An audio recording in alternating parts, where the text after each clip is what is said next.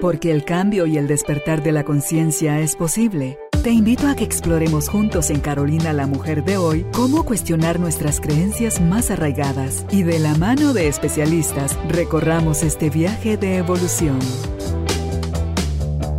Bienvenidos. Tribu de Almas Conscientes, nuevamente bienvenidos a este espacio en el estudio de Carolina la Mujer de hoy, donde tenemos la oportunidad de conversar con especialistas en la materia la cual abordamos en cada una de las entrevistas. Hoy está con nosotros la licenciada en psicología y coach de vida Julita Alonso para hablar sobre el tema liberarme del autosabotaje. ¿Es usted de los que dice, sí, hoy sí me propongo, sin falta, el lunes, enero, el mes, la semana, pone fecha, empieza aparentemente, y digo aparentemente porque todo va caminando sobre ruedas, quizás de repente sucede algo que usted nos explica qué fue lo que sucedió.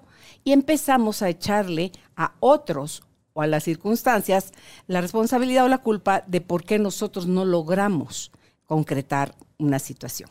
Entonces, ahí hay autosabotaje, hay más cosas de por medio, de todo eso conversaremos hoy con nuestra invitada. Bienvenidos, bienvenidas, empezamos.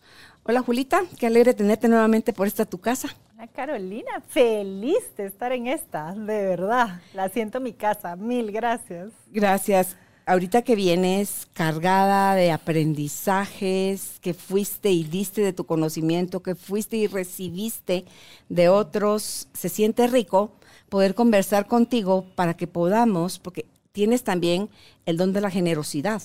Entonces, eres generosa para compartir en todos los sentidos y hoy este tema nos va a ayudar a muchos, creo yo, porque estamos por cerrar, bueno, cuando escuchen esta, esta entrevista ya va a ser febrero, pero todo el tiempo, creo yo, la vida va por ciclos y estamos cerrando constantemente o cerramos el año, cerramos el mes, cerramos una relación, cerramos una etapa de la vida, cerramos eh, y, eso trae de la mano nuevos inicios.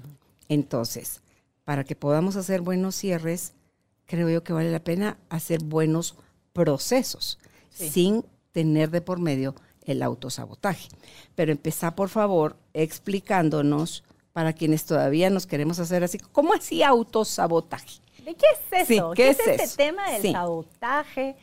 A ver, la verdad es que usted sabe que uno de los temas que me ha apasionado los últimos dos años y que me fui, como dicen, como foca en tobogán, es este tema de la transformación y del cambio. Y eso inevitablemente nos lleva a hablar acerca de cuando siempre que hablemos de quién quiero ser y escribimos nuestra carta y ponemos todos los atributos y ponemos todas estas cosas, qué bueno. Pero tenemos que entender que para llegar a ese quién quiero ser, estoy partiendo del quién soy. Y el quién soy es hasta este momento quién he sido. Entonces ahí es donde estas preguntas empiezan a abrir divinas realmente. Pero de lo que estamos hablando de una u otra cosa es de la identidad. ¿Sí? ¿Quién me he dicho que soy? ¿Quién mm. me han dicho que soy?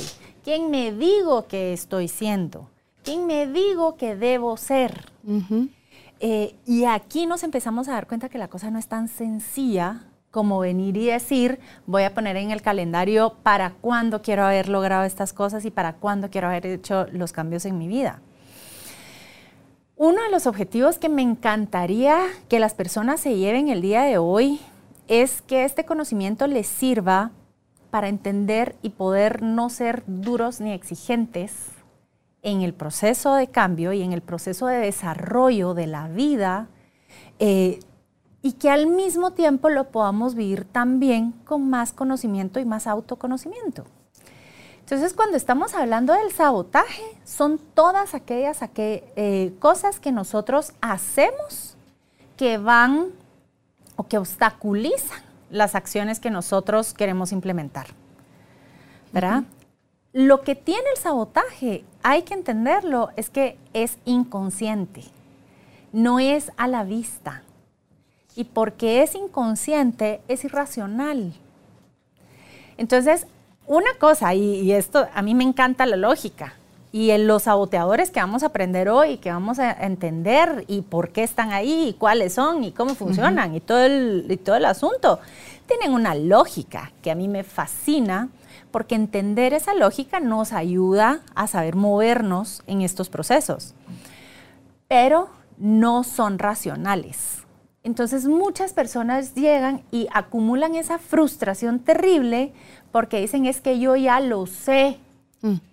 Y lo sigo haciendo. Eh, Pero es que no es el conocimiento lo que te saca de ahí, sino es la sabiduría. O sea, lo que haces con lo que ya sabes. Sí. Porque mientras no quieras modificar eso, eternamente nos vamos a quedar ahí.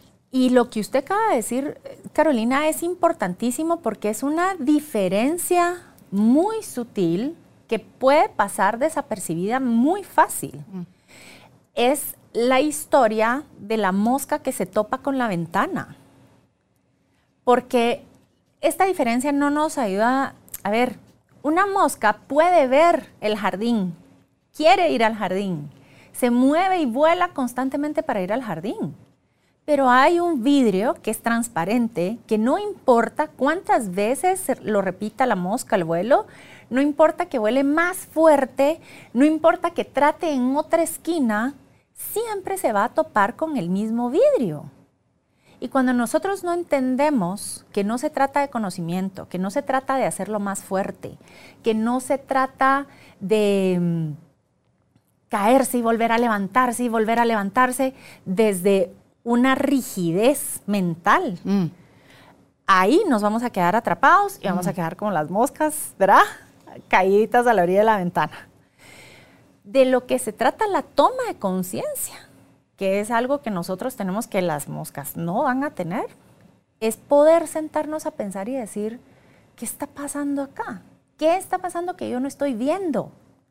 ¿Sí? Y esa es la definición más sencilla que podemos tener de inconsciencia aquello de lo que no nos hemos dado cuenta, aquello que no hemos visto, aquello eh, que no hemos sido capaces de observar a este momento. Pero entonces poder observarlo es traerlo a la conciencia. Los saboteadores entonces están siempre funcionando de una forma inconsciente. ¿sí? Y esto, ojo, que ahorita que hablemos acerca de los saboteadores, yo voy a ser feliz si de repente dicen, ay, eso me suena a mí un poquito, ¿sí? Em, pero nuevamente, este conocimiento sirve solamente para poder guiarnos mejor en un proceso, en un proceso que ya es perfecto, ¿sí? Aquí no se trata de si yo me estuve saboteando, yo he cometido el error de sabotearme o ha estado mal que yo me haya saboteado. No, no, no, no, no. O sea, somos seres humanos, nosotros funcionamos con nuestros atributos y también con nuestros saboteadores. Y en todo caso, que podamos tenernos una mirada más compasiva de entendimiento de por qué entonces es que hemos obtenido los resultados que hemos obtenido, aun cuando no han sido los que queríamos. Okay.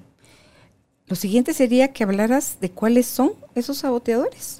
Pues una de las cosas que a mí me gusta mucho explicar acerca de los saboteadores es entender para qué, por qué están. ¿Cierto? ¿Cuál es la, cuál es la razón de ser? Todos tendrán el... ¿Cuántos son? Hay, por ejemplo, estos se, basan en un libro que se llama Inteligencia Positiva de Shirzad Chamin, que me encanta y se lo súper recomiendo. Él habla de nueve saboteadores pero como cualquier modelo, ¿cierto? ¿Y todos minan de la misma forma? No todos funcionan de la misma forma, tienen objetivos distintos y tienen estrategias distintas. Eh, y una de las razones es porque los saboteadores toman nuestros dones. ¿Será que los toman? ¿O nosotros se los entregamos? Ay, es que ve. Es que ahí, es donde se mezcla tu conciencia con tu inconsciencia. porque tu alma sabe cuál es el trayecto que has de seguir. Sí. Pero tu mente, que es la que tiene todos los archivos y todos los registros de miedo que tiene la humanidad, es la que está disparando sus misiles. Bien, porque todo creo yo que eso viene desde el inconsciente y tan irracional. Viene de una forma porque te consideras en peligro, porque crees que vas a fracasar, porque crees que no te va a salir, que no vas a poder. Entonces mejor te proteges. Dices que te proteges. Digo, porque me estoy viendo, estoy navegando ahorita dentro de mí. Por supuesto, me encanta y dele. Sí, entonces estoy navegando dentro de mí. ¿Cómo puedo yo? ¿Qué hacen mis saboteadores en mí? Por loco que suene, protegerme. Sí. Tal Pero es mentira. O sea, la parte lógica y, también racional me dice, Carolina, eso no puede ser. O sea, y si yo guardo silencio, Julita, puedo ver como la balanza, voy a ser guiada hacia lo correcto, pero ¿quién y cada cuánto hacemos esas pausas? Ah. Para poder oír ya otra vez tu loco saboteador o tus, las voces de tus saboteadores tirando misiles nuevamente para frenarte porque dices que te están protegiendo de algo. Te quieres proteger. A ver, es que aquí y me encanta. Eso es lo rico de platicar, ¿cierto? Em, sí. Los saboteadores tienen una función que es una función de sobrevivencia. O sea, es, ¿y, por qué, ¿y por qué me encanta empezar con esta razón de para qué están? Porque si nosotros vamos a centrarnos y a entender que somos perfectos y que tenemos un diseño perfecto, ¿cierto? Tenemos que pensar también que entonces todo lo que existe acá tiene un propósito, tiene una razón de ser. Entonces, ¿cuál es la razón de ser de los saboteadores? Mm. Nuevamente, no se trata acerca de estar etiquetando, juzgando o tachando nada. Eso es más conocimiento, solo es más conocimiento. Y simple y sencillamente así funcionamos. Mm. Los seres humanos así funcionamos. Esto es el autoconocimiento, la primera capa del autoconocimiento. Entonces, efectivamente, la razón de ser de los saboteadores es responder a una función de sobrevivencia aquí es donde se pone a leer el asunto, ¿cierto? Porque efectivamente, como usted dice, a ver, pero la sobrevivencia de quién? ¿De mi alma? Esa nunca está en juego. La, la, sobrevivencia de mi identidad. Mm. ¿Sí? Los saboteadores lo que protegen es mi identidad. Pero ahora entendamos qué es la identidad. La identidad es la expresión de mi programación. ¿Sí? Cuando nosotros usualmente hablamos de identidad, decimos, bueno, es que quién soy yo, qué hago, cuáles son mis valores. Eh, tu carácter, tu temperamento. Tu, carácter, tu temperamento, tu personalidad, tu, todo. Pero una definición de identidad es que la identidad es la narrativa acuerpada. Y estos son dos elementos bien importantes, porque es cierto que hay toda una historia que mantenemos, toda una narrativa, toda una novela, eh, pongámoslo como lo querramos poner, pero está acuerpada. ¿Qué quiere decir eso? Que mi cuerpo le da materia, le da certeza a esa identidad. Entonces, por ejemplo, ¿usted se acuerda que hace como 6, 7, 8 años, ya no me acuerdo cuándo, cambié un montón y bajé un montón de peso, ¿cierto? En ese momento fueron 80 libras, una cosa así. Em, pero una de las cosas que pasó para que pudiera hacer ese cambio fue un cambio de identidad. Porque para ese entonces, yo era la grandota de la familia, a veces todavía me dicen así, algunos. me estás oyendo. Dijo Paquita, la del barrio. Em, sí, pero entonces era la grandota, era cierto. Em, es más, con mi hermano de pequeños teníamos unos apodos terribles. Entre tú y él. Entre todos, ah. ¿cierto? Nos decían... Em, ah, para ustedes dos. Claro. Nos decían pichones de dinosaurio. Ok. O chacalotes que es una ballena, ¿cierto? Em, y esa persona que estaba siendo yo en ese momento, que tenía muchísimo sobrepeso, eh, que tenía muchísimos problemas para gestionar la comida, eh, que Y a donde yo llegara con cualquier nutricionista que llegaba era, es que yo soy grande, yo soy grandota, ¿sí?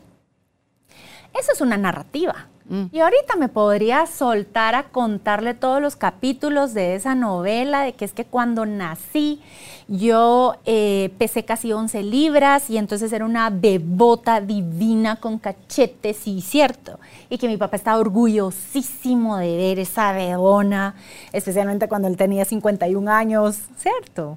Hay un montón de historia detrás de eso. Pero el punto es que mi cuerpo confirmaba esa historia porque a mí me veían, dicen, grandota, claro, ¿sí? Entonces, grado de obesidad, eh, eh, obesidad mórbida tipo 2, por la cantidad de peso que tenía, el porcentaje de grasa, ni se lo cuento. O sea, estaban muchísimas cosas en riesgo por mantener esa identidad. Salud, capacidades, una vez traté de hacer una carrera esa infantil con mi hijo que en ese momento estaba pequeño, casi me muero. Tratamos de subir el volcán una vez con él y me dio fatal que tuvimos que cancelar el viaje, ¿sí? Entonces había muchas cosas de la expresión de mi vida que se estaban viendo limitadas por esa identidad. Eh, incluso en algún momento ya empecé yo a tener miedo de no, de no empezar a caer en, los, en las sillas o en los sillones. Habían algunas sillas en las que yo no me podía sentar, ¿sí? Entonces, por supuesto que uno quiere cambiar. Por supuesto que yo quería cambiar. Es que hay dolor. Hay, una, una parte es tu fidelidad a lo que te dicen que eres y te lo compraste. Sí. Que error número uno, pero es que no conocemos otra forma de pertenecer. Pero a la par está un dolor ingrato que tú en tus internos, más internos, dices, ¿cómo me deshago yo de esto que me duele tanto? ¿Y cómo me lo quito de encima? ¿Cómo me libero de esto? ¿Cómo...? Porque hay algo que literalmente, o sea, uno se empieza a ahogar dentro, de esta, dentro de esta narrativa. Pero me encanta que haya dicho, por ejemplo, la palabra pertenencia. Porque por eso es que de verdad el objetivo de esto es que tengamos una mirada más compasiva. Es que somos esa contradicción de decir, este soy yo, me lo compro y lo pago mes a mes como una suscripción que no dejo y no suelto. Em, dedico mi vida a mantener esa identidad y al mismo tiempo me siento ahogada y me siento morir en esto. Mm. Y son las dos cosas. Porque ahorita me estoy sintiendo fatal y me estoy sintiendo terrible. Pero número uno, no sé de qué otra forma hacer. Y número dos, si no soy esto, entonces, ¿qué soy? ¿Y qué voy a hacer para los demás? Y una cosa que fue, por ejemplo, en ese momento muy, mm, fue trascendental, fue las conversaciones que tuve con mi familia, ¿verdad? Pidiendo ayuda, poniendo límites. Poniendo límites. Sí. ¿Por qué? Porque en ese momento es esta identidad que se sostiene y, lo que pasa con la identidad, vamos a entender que es ese intermediario entre mi ser auténtico y los otros en lo que los otros quieren que yo sea, entre lo que yo quiero ser, en lo que vine a ser, en lo que, o sea, todas las y entre el mundo, porque lo que tenemos que entender es que el ser auténtico es esta conjugación de que es eterno porque siempre es lo mismo y al mismo tiempo siempre es cambiante. porque tiene constantemente una expresión que nadie la controla ser auténtico viene a cumplir una misión y viene a vivir una vida. Y va a hacer lo que tiene que hacer en el momento que lo tiene que hacer. Cuando tengas la fuerza, el valor o la valentía. y eso viene de la identidad. Porque si le sigues dando valor en tu identidad a los demás, la opinión de ellos más que la tuya, si sigues queriendo pertenecer, van a seguir ellos gobernando nuestra vida los factores externos. Porque ¿qué es lo que pasa? Nosotros aquí en el mundo, que es el mundo de las cosas, es el mundo material, venimos a darle forma a todo lo que venimos a hacer. Entonces, en el mundo hay cierta rigidez. No cambia tan fácil, ¿sí? Por ejemplo, podemos ver el set. O sea, si vemos la temporada pasada era un set distinto, pero se mantuvo toda la temporada. Ahora hay una revolución y estamos en un set divino. Y ahora está este. Pero este set también va a tener una consistencia. Va a caducar también. Va a, durar un tiempo y después va a caducar. Pero usualmente cuando nos estamos moviendo en la inconsciencia, lo que más valoramos es la permanencia. Es que las cosas no cambien. Sí, sí. El mundo. Ese es un error, Julita. Pues Porque nada es eterno. Todo, si algo es seguro, es el cambio. Así es. La permanencia no es real. Ahora, la permanencia no es real, pero hemos construido un mundo mucho desde el miedo. Hay que deshacerlo. Entonces, eso, que está afuera, usualmente los sistemas familiares están construidos desde la permanencia porque era lo que nos defendía de eh, lo que aseguraba nuestra sobrevivencia. Hay otro libro que me encanta de Guy Hendrickson que se llama El Gran Salto. Y él ahí hace un análisis fenomenal, donde dice, por, por, por centuries, aguante, por siglos, el ser humano ha vivido en condiciones que atentan contra su sobrevivencia. Eh, mm. O sea, no y sobrevive el que mejor se adapta. Sobrevive el que, el que más se adapta, pero además, eh, por ejemplo, Latinoamérica ahora nosotros en Guatemala especialmente tenemos ya muchos años de no estar en guerra, por ejemplo. ¿Sí? Hay otros países que es distinto, pero en general, si nosotros volteamos a ver 100 años atrás, las guerras son pan de todos los días. Mm. Yo sé que ahorita todavía hay muchos países que están en conflicto, em, pero la mayoría del país no vive con ese nivel de riesgo inminente. Eh, nuestros riesgos inminentes ahora es una enfermedad o, puede ser un, volcán, por ejemplo, han sido los últimos. Y esas cosas atentan, pero no es algo tan cotidiano como, por ejemplo, si nos vamos a la época medieval, que estaban las guerras, o que si en el, en el sistema feudal yo dejaba de pagar impuestos, me sacaban de la casa y me tiraban donde yo no iba a tener ni tierra ni nada y era muy seguro que muriera afuera de esto, ¿sí? Donde yo me podía morir en un parto o entonces se iban a morir de fiebre mis hijos. Infección. O sea, cualquier cosa, la vida era, estaba muy susceptible, el sentido de sobrevivencia estaba muy a flor de piel. Y una de las cosas que habla Guy Hendrickson es que biológicamente venimos determinados por un sentido de sobrevivencia en el que si algo cambia, yo muero. ¿Sí? Pero no es real del todo. No es real, pero nuestro, nuestro cuerpo y, nuestro, y nuestra programación no se termina de enterar. Hay que desprogramar. y eso es una de las cosas que me encanta, por ejemplo, de entender los pensamientos corporales y cómo estos pensamientos corporales que habla un curso de milagros eh, son distorsiones de esa mente elevada y recta. ¿verdad? Y efectivamente, ese es el camino. Ahí vamos. Pero para poder entender que ahí vamos, tenemos que aceptar que tenemos pensamientos corporales distorsionados. Es en el nivel en el que estamos. Sin eso ni siquiera hay un inicio de cambio. Sin eso ni siquiera. no, pero yo así estoy nítida. La que está mal sos tú. Entonces, ok, quédate ahí. Aquí. Ahí no va a pasar nada. ¿Por qué? ¿Por qué? La persona no quiere. ¿Cierto? Porque se da el ego sofisticado. Sí, Y luego uno también se nos va a la mano, ¿verdad? Y lo, digo por mí. Uno cree que las cosas que está haciendo por los demás es para evitar que sufran, Julita. Ah. Y ¿quién me dice a mí que no es ese sufrimiento, ese golpe, esa caída, ese error metida de pata, lo que le va a llevar a esa persona hacer el switch y a empezar su proceso de cambio. Cuando llegue su momento, encontrará el camino, encontrará el maestro y encontrará todo. Así es. Pero yo creo que eso está así como más trabado, de querérselo uno ahorrar, evitar. Deja tú, pues qué, qué manera de perder nuestro tiempo de quererles decir a los demás cómo. Claro. Ok, yo puedo dar una historia, un ejemplo, una vivencia de qué me pasó a mí. A ella por tonta, todavía decimos así. En lugar de aprovechar y decir, qué interesante, cuénteme más.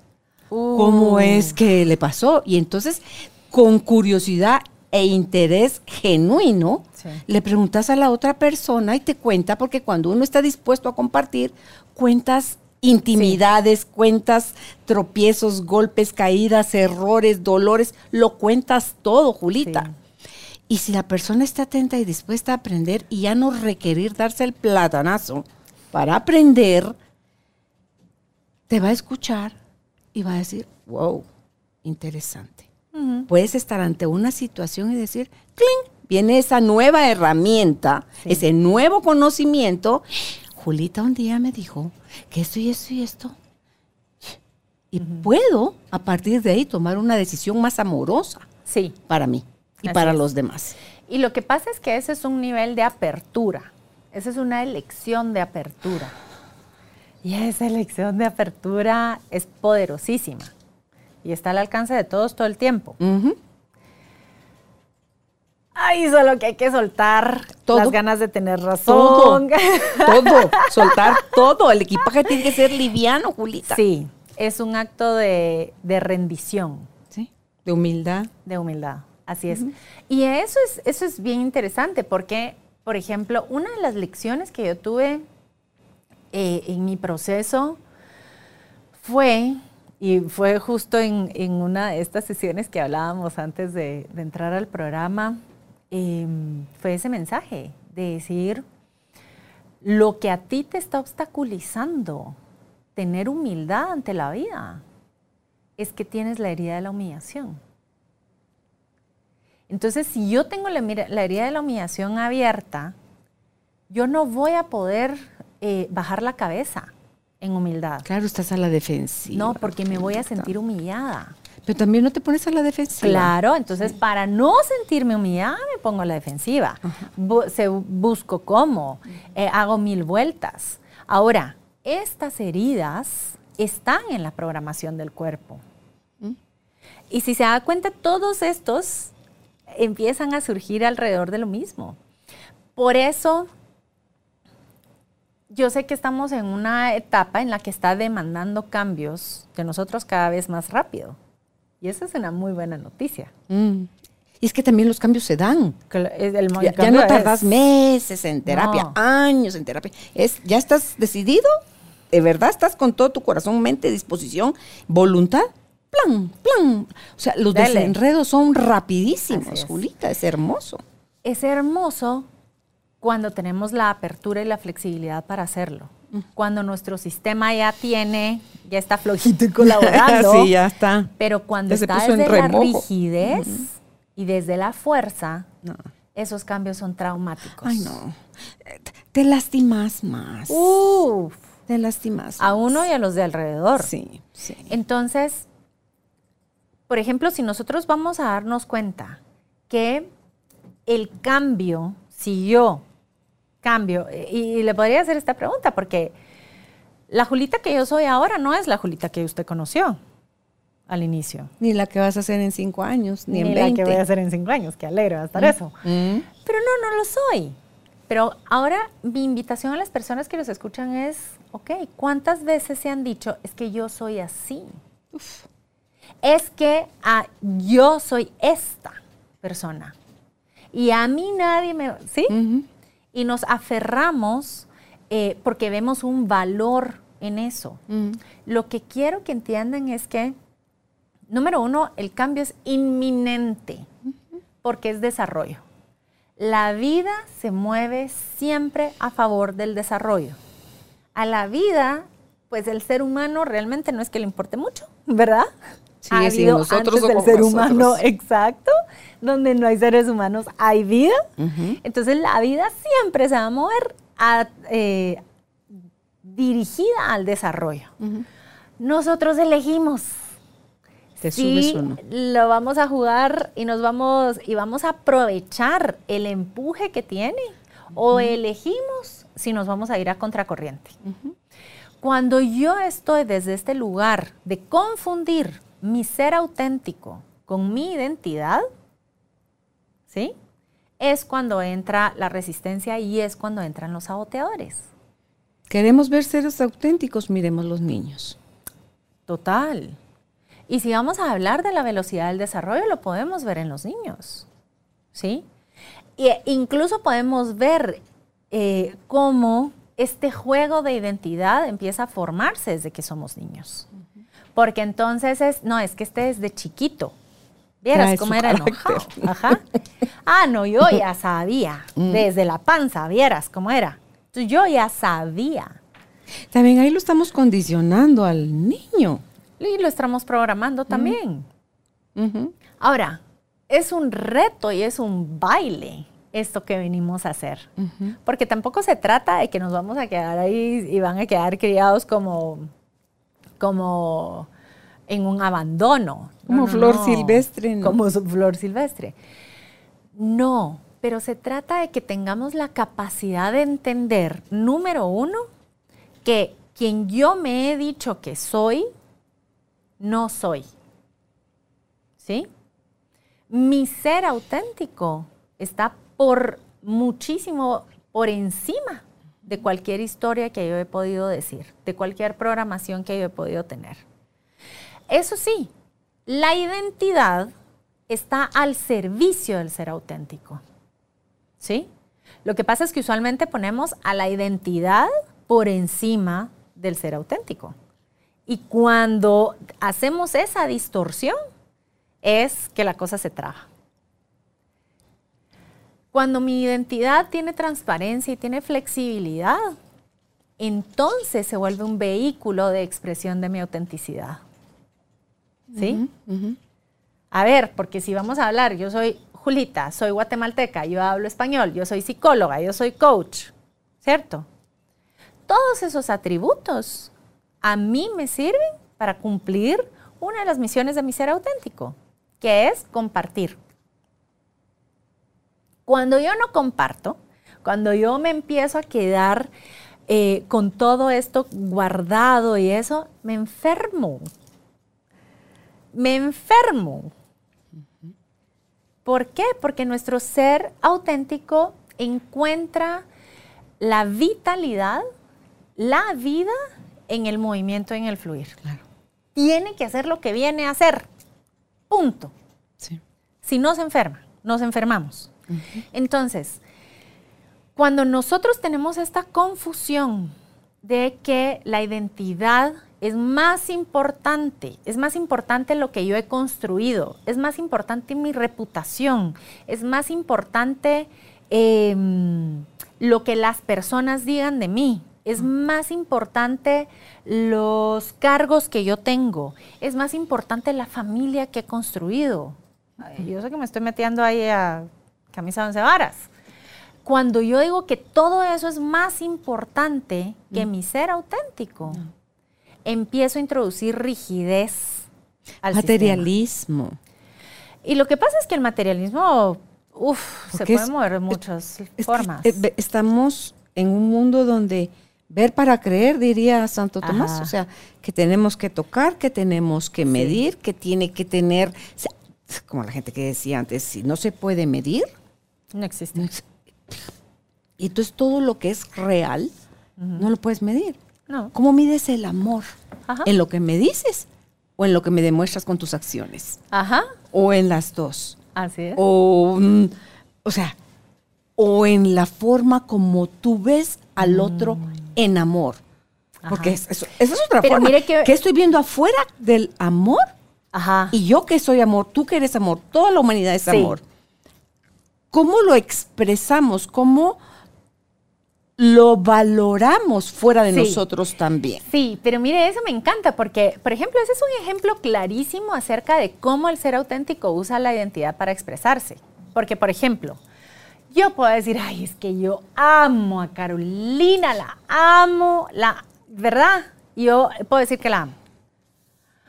Pero si usted no siente, mi amor, eh, buena onda. ¿Cómo así? Como así, ¿cierto? em, si yo no hiciera actos que expresaran y que materializaran ese amor, mm. entonces, como así. Porque ahí vamos a lo mismo. Yo puedo tener algo, pero eso necesita ser expresado en actos. Por el contrario, yo puedo quedarme solo en las acciones también, solo en las acciones sin que sean una expresión. Entonces, ahí, y eso pasa mucho en las relaciones de pareja, se queda en la rutina, en el que entonces lavas los platos porque te toca lavar los platos y haces las cosas porque es lo que te toca y dejan de ser expresiones de amor. ¿Sí? Ya, ya, es ya es carga, pues ya pesa. Ya es una, carga. O entonces ya uno hace las cosas por hacer las cosas. ¿Verdad? ti, eh, o sea, es el que viene y dice, hoy es miércoles, hoy toca llevar flores. Ay, con la pena, pero a mí mejor no me des flores así. Yo quiero flores con feeling, ¿verdad? Quiero flores que, que expresen Si te las llevan así, lo vas a sentir. Se siente espantoso. Se siente el compromiso. Un salir del paso se siente. Se siente. Se siente. Entonces nos damos cuenta que así como eso, por ejemplo, hay una co-creación entre nuestro ser auténtico y nuestra identidad. ¿Sí? Y eh, para que esa co-creación se dé, tenemos que tener esa apertura, esa transparencia y esa flexibilidad. Y entender que entonces, si antes mi forma de comunicar era dando clases, después ha sido a través, como en los programas de radio, o después ha sido escribir, o después ha sido por el Telegram, o después ha sido, ¿sí? Las cosas van a cambiar y van a, y van a evolucionar, ¿sí? Ahora, el tema es que esto es algo que lo tengo clarísimo que usted lo sabe, que las personas de esta tribu consciente lo saben, pero no es usualmente con lo que nosotros crecimos. A nosotros nos inculcaron otras cosas. Dijeron, es que genio, ¿cómo es el y figura hasta la sepultura. Genio y figura hasta la sepultura. Y si nosotros cambiábamos de decisión, entonces estábamos mal o no teníamos palabra o entonces ¿quién te entiende? o sos un irresponsable. Emitíamos muchos juicios de eso. Ahora, ahí es donde nos damos cuenta por qué le hemos dado, por qué en la cultura en la que estábamos le damos muchísima valor a la estabilidad porque era lo que nos permitía la sobrevivencia. Vamos a lo mismo.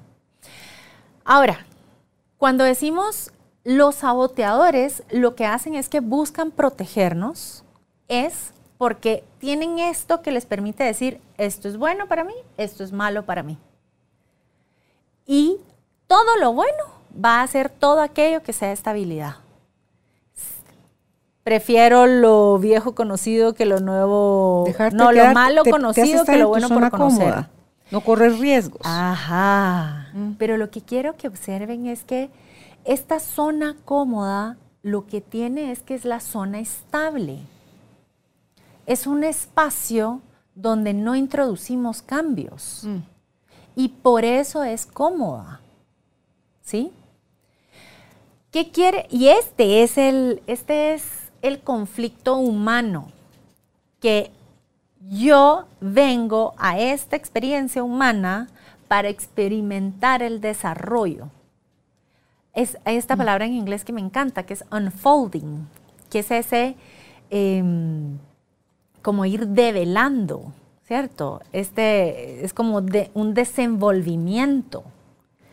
Entonces resulta que cuando era pequeño hacías estas cosas, pero luego van a ir cambiando y van a ir eh, cambiando forma y nadie sabe cuál es el resultado final, porque solo podemos ir viendo lo que es en este momento siguiente. Esa es nuestra naturaleza. Eso es lo que nos, ayuda a sentirnos vivos. Eso es lo que nos ayuda a, a tener esa experiencia de plenitud. Es lo que nos hace sentir que hemos vivido una vida bien aprovechada, que fuimos explorando todas las cosas que pudimos explorar. Por un lado tenemos esto y por el otro lado tenemos todo un condicionamiento que viene desde nuestro cuerpo, que viene desde nuestra sociedad, que viene desde nuestra historia, que dice, momento pueblo, ¿por qué estás cambiando las cosas si eso es tan peligroso? Eso no se hace. ¿Cómo así que vas a, si cambias las cosas, tú no sabes qué va a venir y nos abrimos a la incertidumbre? Y sabemos todos los juicios que tenemos acerca de la incertidumbre y acerca del perder, por ejemplo. Asociamos los cambios con la pérdida, eh, con el riesgo, con hacer estas apuestas. ¿Por qué? Y la base de eso reside en que dentro de nosotros, quien dirige esta programación, a mí me gusta mucho cómo lo, cómo lo explica Shirzad, habla del juez, ¿cierto? Y el juez es aquel que está encargado de etiquetar las cosas como buenas para identificar qué es lo bueno para mí o identificar qué es lo malo para mí. Lo que pasa es que este juez, cuando nosotros valoramos, el juez sigue aquello que nosotros valoramos. ¿Qué quiere decir esto? Si yo valoro mi identidad, el juez se va a poner al servicio de mi identidad. Y Él es el que va a decidir, esto es bueno para mi identidad, esto es malo para mi identidad. Y eso es lo que activa a los saboteadores. Él es el que, digamos, como un general de un ejército, que percibe las cosas y dice, aquí, a defender a esto, aquí, a proteger esto otro, y activa es esa, séquito de Es esa parte del cerebro que está buscando protegernos y como tú dijiste desde el principio, busca la sobrevivencia del ser humano, pero gracias a aquellos que se han atrevido a correr riesgos y que no han tenido miedo en Tomás Alba el que se equivocó diez mil veces. y él no tuvo, ah, ya voy por la 938, qué vaina. No, fallaba y fallaba, solo encontraba formas de cómo no se hacía, pero eso no minaba su deseo, su lo que lo movía a creer que había algo más y que había una posibilidad de hacerse las cosas diferentes. Por ahí hay una imagen que dice que los que nos atrevemos a ser diferentes somos el sueño de nuestros ancestros claro. que no tuvieron la valentía y que nos atrevemos, Julita, a hacer las cosas de una manera diferente. Sí. ¿Se corren riesgos? Sí, pero ¿en qué cosa? O sea, tendríamos que estar metidos en una urna, pero no somos imágenes. Somos seres de carne y hueso que venimos a experimentar la vida y experimentarla requiere probar lo dulce y lo amargo. Sí. Lo frío y lo caliente. Así es. O sea, con todo, la vida diría como los tacos, con todo, como cuando vas a comer tacos, dicen en México, pídelos con todo. Así hay que pedirle a la vida con todo. Porque en estas nuevas formas de ver las cosas es todo, todo, sin excepción, tiene un propósito y está a tu servicio. Y eso es importantísimo, porque si se da cuenta, hace un momento hablábamos del conflicto y de cómo queríamos evitárselo a los demás. Y se lo queremos evitar simple y sencillamente porque lo hemos etiquetado como algo negativo, como algo que no debería estar algo que queremos evitar. Pero efectivamente el conflicto simple y sencillamente es un sabor más al plato que estamos preparando. No es ni bueno ni es malo. Es uno de los ingredientes que tenemos para la vida. Yo puedo ver el conflicto de una forma distinta desde el momento en el que yo sé que tengo las herramientas, las competencias y las habilidades para, moverme a través del conflicto, para hacer uso del conflicto. Entonces el conflicto lo puedo usar para clarificar algo, lo puedo usar para crecer, Como lo puedo, lo puedo usar, puedo, puedo ponerlo en uso. De la misma forma que cuando uno está cocinando o uno se está sirviendo, le va a echar un poquito de chile, ¿cierto? De picantito. Mucho picante ya nos quema la boca pero tenemos este abanico de recursos que nos ayuda a hacer con eso. Ok, ¿cuáles son entonces los saboteadores más comunes que han descubierto los expertos que está usando la humanidad constantemente? Una de las cosas que a mí me gusta mucho de, lo que trabaja Shizar es que los ordena, él encontró nueve. Ok. ¿Cierto? Y estos nueve son aquellos que se activan en el momento en el que nosotros sentimos que algo puede ser malo para nosotros.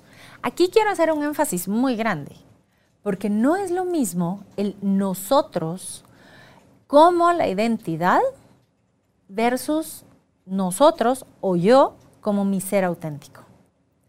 Recuérdense que los saboteadores se van a aparecer sí y solo sí cuando estamos defendiendo nuestra identidad. Cuando estamos, valga la redundancia, cuando estamos identificados o cuando me estoy creyendo el rol, el puesto, em, cuando me estoy creyendo eh, este personaje que he creado, ¿cierto? Cuando estoy conectado con mi ser auténtico, sé que eso... Estás en libertad, tú y dejas en libertad a los demás. Pero usualmente nos movemos entonces a este, en este nivel de la identidad, donde es muy importante quién soy para los demás. ¿Cierto? ¿Cómo me ven? Eh, ¿Cómo protejo todo esto que está fuera de mí y que he construido? Entonces, hay tres grandes grupos y están aquellos saboteadores que se enfocan en los objetivos, en la forma, eh, que quieren que las cosas salgan, se vean, estén de cierta forma.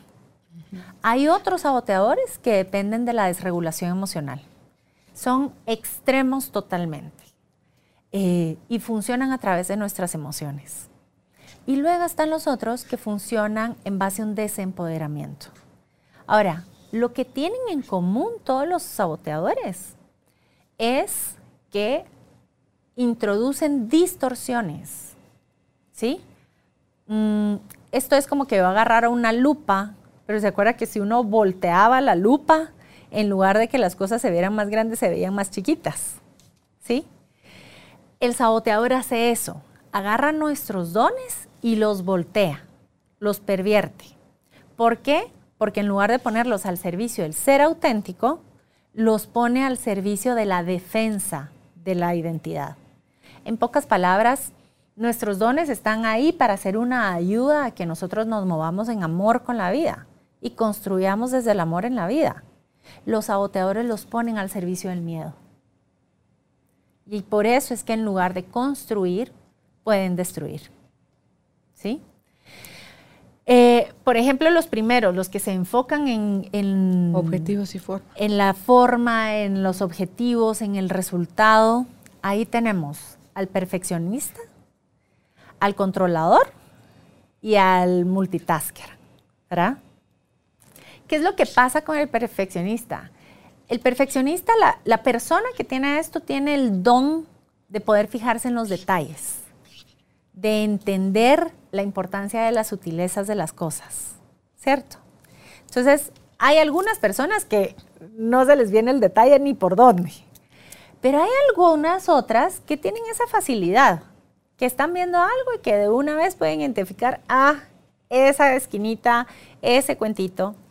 Cuando yo pongo ese don al servicio de mi ser auténtico, yo puedo hacer cosas preciosas y voy a poder... Em, hacer cosas con mucha delicadeza. Y el, la forma en la que yo voy a entregar amor va a ser a través de la delicadeza. Cuando está al servicio de la identidad y lo pongo para defender, no, eso está mal. Eso está mal, eso está terrible, eh, esto no se puede presentar así, ¿qué van a decir? ¿Sí? Y lo que tenemos que entender del perfeccionista es que cualquier cosa que sea crítica, una crítica va a ser una amenaza. ¿Quién dice que es crítica? Él, el perfeccionista. Entonces, ¿qué es lo que pasa con las personas cuando tenemos el saboteador del perfeccionista? Es que por evitar las críticas de los demás, nos quedamos encerrados con el peor crítico adentro de nosotros. ¿Sí? Entonces, yo puedo estar haciendo algo, yo puedo... Y no me, me digo que Solo lo tengo que trabajar un poquito más porque no quiero que los demás lo critiquen, sin darme cuenta que yo estoy criticándolo todo el tiempo. Todo el tiempo. Esto también sirve para un ejercicio de compasión con las personas que son... Y lo hace por miedo a que lo critiquen. Sí. Entonces, por eso le digo que esto sirve para un ejercicio de compasión, porque cuando tenemos en nuestra vida una persona perfeccionista, ¡oh! es un dolor. Sea, uno no puede salir de la casa porque él, no, espérate, vení, no, cámbiate esto, hace esto, ¿cómo vas a salir así? Y esa crítica duele un montón, ¿sí? El perfeccionismo, el perfeccionista pareciera que nos quiere evitar el dolor de la crítica. El problema es que genera crítica para mejorar. Entonces, para, en lugar de evitarnos que alguien más nos meta el flechazo, lo está metiendo constantemente. ¿Por qué? Porque está en la forma, en que, está en que todo tiene que estar nítido, eh, en que todo tiene que funcionar bien. Por ejemplo, una persona perfeccionista, cuando quiere hacer, eh, se escucha mucho, por ejemplo, cuando dicen, no, que yo no voy a correr, que si yo me metiera a una carrera, eh, sería porque voy a hacer... Tienen que ganar, tienen que ganar. Ah, ese es, ese es otro. ¿Ah, sí? Ese es otro. Ese es el hiperachiever. Eh, no, si yo me metiera a una carrera, es que primero tengo que aprender bien a correr, porque yo he leído que está la mejor forma de cómo mover los pies o llevar bien el tiempo, o entonces tengo que tener la ropa, eh, la, la ropa que es para correr, pero no puede correr con cualquier cosa, ¿cierto? Porque siempre está buscando qué es aquello que podría salir mal y cómo entonces se, se asegura de que eso no esté. Claro, es que evita ser juzgado. Así es. Pero, entonces, pero eso lo hace también, se va haciendo un círculo como estrangulante su, su, ser, porque eso, eso es tóxico al, alrededor. Totalmente Porque tiene aires de superioridad, no es como con cualquiera que se junta, es, o sea, se vuelve como elitista, es, es cosa aparte. Es cosa aparte. ¿Por qué? Porque el objetivo es que sea perfecto. Y al final lo que hay es sensación grande de inferioridad y pequeñez y por eso tiene que actuar como es que es como una fachada Julita. es que esa es la identidad verdad la fachada, es la identidad y mientras más grande y más perfecta sea la fachada lo único que quiere decir es que mi crítico interno es más grande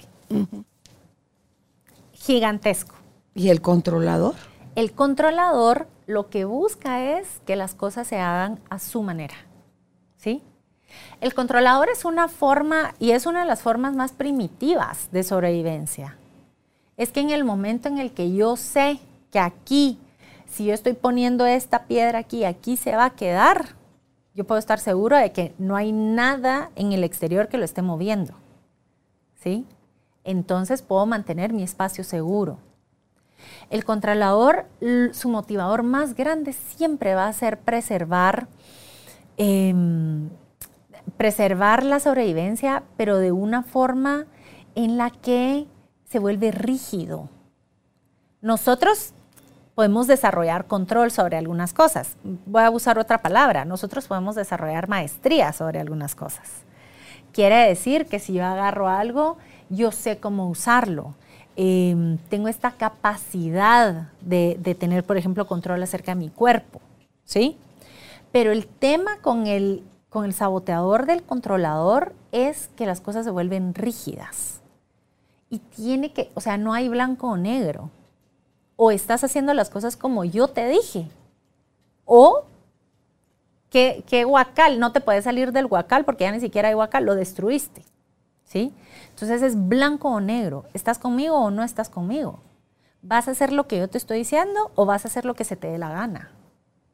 ¿Sí? Em, y tiene mucho que ver con las formas de los procesos. ¿sí?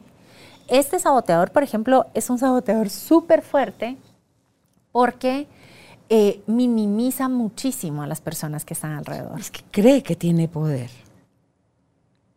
Y como lo cree, lo vive en función de y le hace sentir al otro, pero para que él pueda sobrevivir necesita al débil, porque con otro controlador topa. Y ahí salen revirados cada uno a buscar nuevas eh, víctimas. Con otro controlador topa. Y mucho peor con una persona libre. Es ah, sí, se muere. Le da el ataque. con eso sí no, puede. No, no, no, puede. No se va a sentir atraído hacia una porque persona. Porque no es predecible, porque no. Nada. Mm, ¿Sí? Claro. Eh, ojo, sí se sienten atraídos. Porque el control es muy mortífero, es muy aburrido. Es una carga muy pesada. O sea, necesitas refresque de víctimas. Entonces. Constantemente, ¿cómo es la cosa? Y una persona libre lo que trae es vida, es vitalidad, es novedad, es Viene a alborotar el hormiguero. un poquito, claro, sí, mover las cosas un poquito. Entonces, muchas veces el controlador empieza a quedarse, así como el perfeccionista se queda en una cosa muy chiquitita donde todo tiene que estar nítido y se queda encerrado con un crítico muy interno muy fuerte, el controlador se queda en una vida muy aburrida puede caer en una rutina terrible. Y amargura, Julita. Sí. Enojo. Sí, precisamente. Desprecio. ¿Por qué? Porque constantemente tiene que lidiar con la impotencia. Por mucho que quiera controlar las cosas, la vida es incontrolable. Entonces, todos los días tiene una dosis de que le recuerda que no puede controlarlo todo. Mm. Y se empiezan a llenar. Ahora, ¿qué pasa? Eso se puede volver un tiempo muerto. ¿verdad?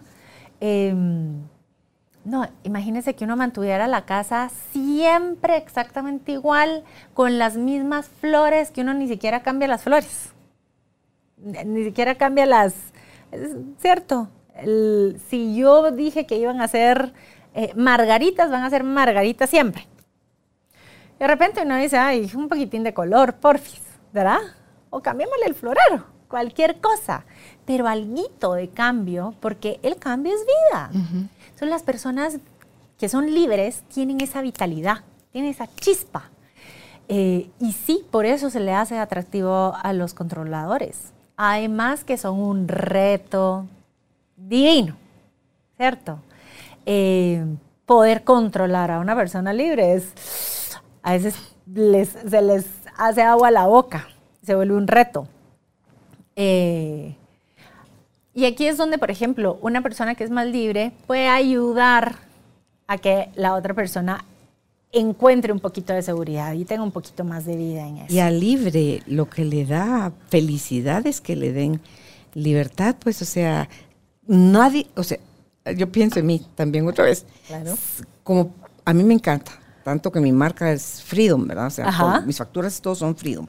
La libertad para mí es algo importante de toda la vida si tú me querés tener con la mano apretada, ya me perdiste. Ya me perdiste. Sí. Y si me tenés con la mano suelta, yo quiero estar ahí. Ajá.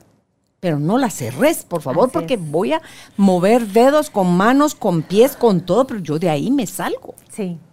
Entonces es, una sensación de que nada más rico que estar donde uno quiere estar, Julita. Y eso solo te lo da la libertad. Sí. Y esa viene con la responsabilidad. Sí. Porque no es hacer lo que me da la gana. Es la libertad, es hacerme responsable de mis acciones, de, todo en mí. Sí. Si quiero ser libre. Así es. Ay, sí. Entonces, el controlador, se dieron cuenta, se mete en que las formas tienen que ser como tienen que ser. Eh, un controlador va a ser aquel, por ejemplo, que se va a vivir con un estrés terrible los cambios.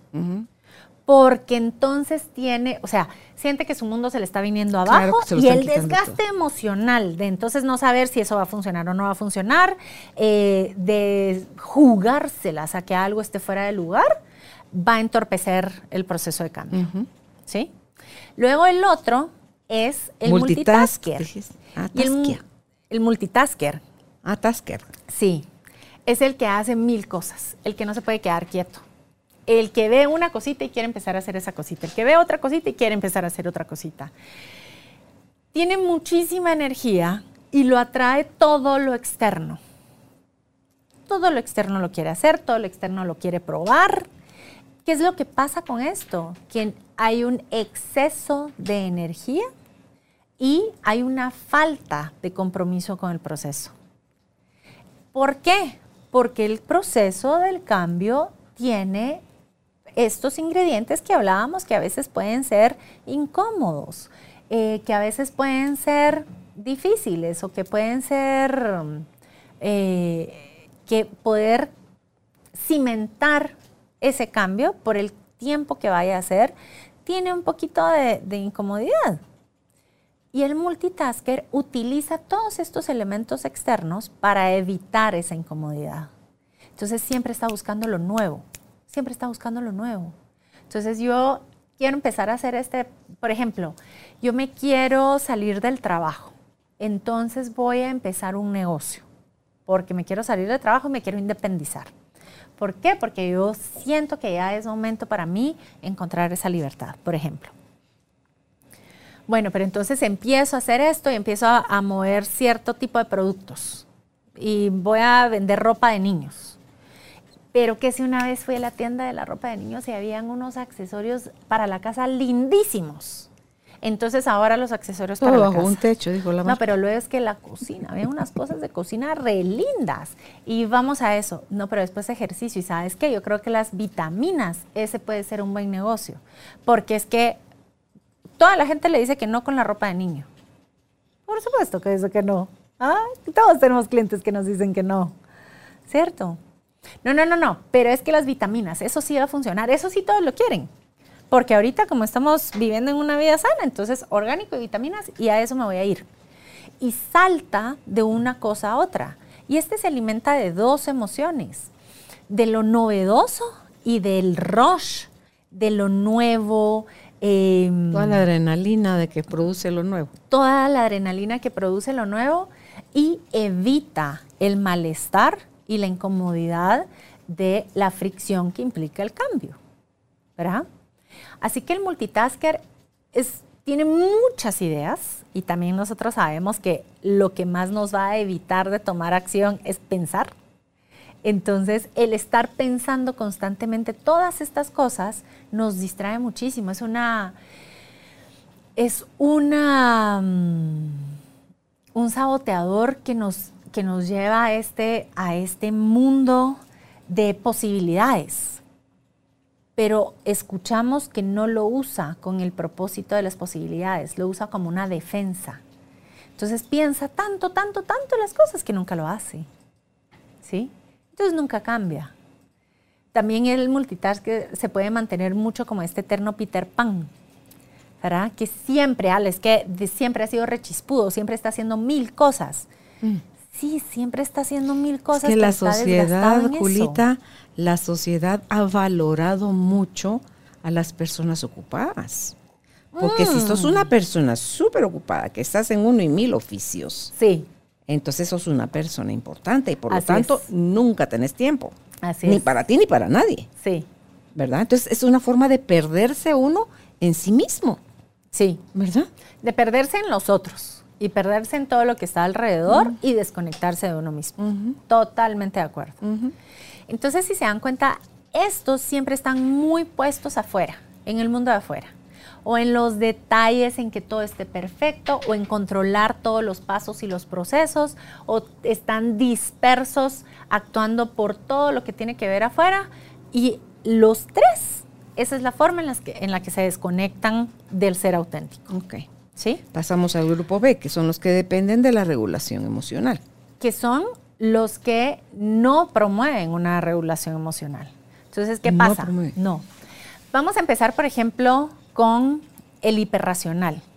El hiperracional es el que entiende todo, el que quiere pensar todo, el que intelectualiza todo, em, el que quiere leer acerca de todo y que quiere explicar todo. Pero explica todo para no sentir. Entonces son personas lo racionaliza. Lo racionaliza, ¿sí? Lo racionaliza para no sentir. Entonces, ¿Y hay gente que racionaliza para entender? ¿Para validar? Sí, a ver. Esa es una muy buena pregunta porque nuevamente, los saboteadores hacen uso de nuestros dones. Yo, por ejemplo, soy una persona que logro entender muchas cosas. ¿Sí? Logro traducir las experiencias a entendimiento. Por supuesto que ese es uno de los saboteadores que se me activa esta semana. Ya que me dio una Bonito y barato. ¿ah? Claro. Estaba hablando ah, por teléfono con mi socio y me dice, porque tuve una crisis de angustia. Tuve una crisis de angustia de una de las heridas que se activó porque hubo un detonante, ¿verdad? Eso es lo que nos pasa. Ahora, ¿qué pasa? Una parte de mí estaba muy confiada que ya había trabajado esa herida. Mm. Entonces, ya me había sentado en él, esto ya no va a volver a pasar. Ya bajo control. ya estuvo, ¿cierto? Tan lindo, ¿cierto? Ah, bueno. Entonces resulta que está este detonante, tengo esta crisis de angustia y no fue tanto la crisis de angustia por el detonante como por el hecho de decir, esto ya lo había trabajado. ¿Sí? Mm. Encima de todo, la psicóloga, la coach, la no sé qué, no, no, no. Y esto ya no. A mí ya no me puede ya pasar no Ya no me puede pasar esto. Entonces, el hecho de que fuera un detonante que yo ya había trabajado fue triple detonante. Y entonces se activa mi psicóloga, coach, etcétera, etcétera, etcétera. Entonces estoy rindiéndole un informe acerca de todo lo que está, de los antecedentes de esta herida, de cómo se activaba, de biológicamente qué me pasaba, de leer el mapa situacional y de las personas que esto había, no sé qué. Y después cuando me dejó hablar, me dejó hablar, hablar. Saque teoría, señor. Saque teoría. Y solo me decía, ¿y qué más? ¿Y qué más? Jesús, todos los justificadores, Dios mío, qué horror. Entonces me dice, mm, ok, cuando dejes de racionalizarlo, quiero que me contes qué estás sintiendo. La verdad. Ay, qué horror. Sí, sí.